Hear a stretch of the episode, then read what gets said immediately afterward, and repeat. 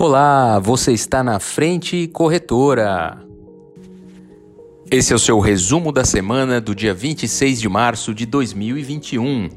Vamos falar um pouco sobre mercado internacional? A Europa enfrenta um segundo trimestre difícil, né? Um início aí de segundo trimestre muito difícil com o aumento das infecções por coronavírus.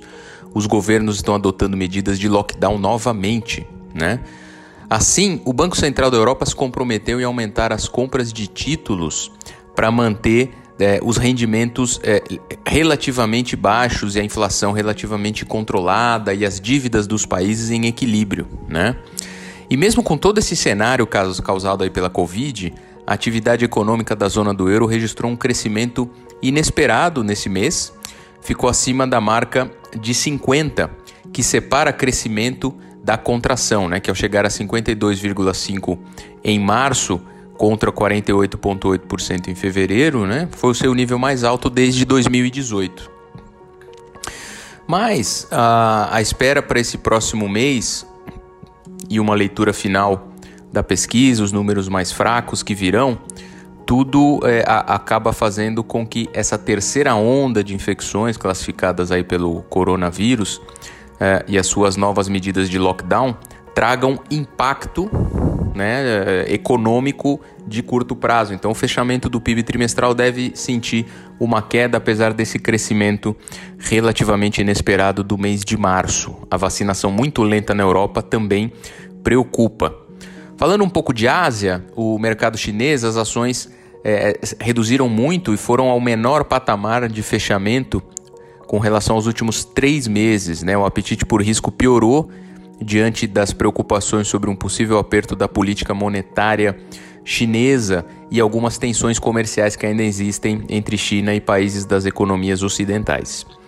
Falando um pouco de América Latina, a Argentina suspendeu todos os voos para o Brasil e do Brasil, Chile e México por tempo indeterminado para evitar uma segunda onda mais forte no país e a proliferação das variantes. Isso era um corredor importante do, do mercado brasileiro. Vamos ficar atentos aos impactos, né?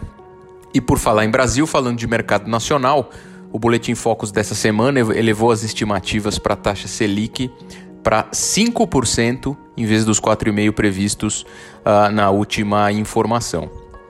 Juntamente com esse, com esse aumento previsto, o IPCA também acompanha essa mesma uh, tendência e está projetado para 4,71%, o que seria a 11 alta seguida nas previsões.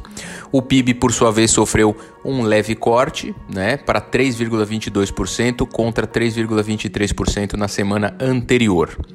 Como vocês bem notaram, no início dessa semana, um grupo de 200 economistas e profissionais do mercado financeiro assinaram uma carta aberta que pede medidas mais efetivas no combate à pandemia.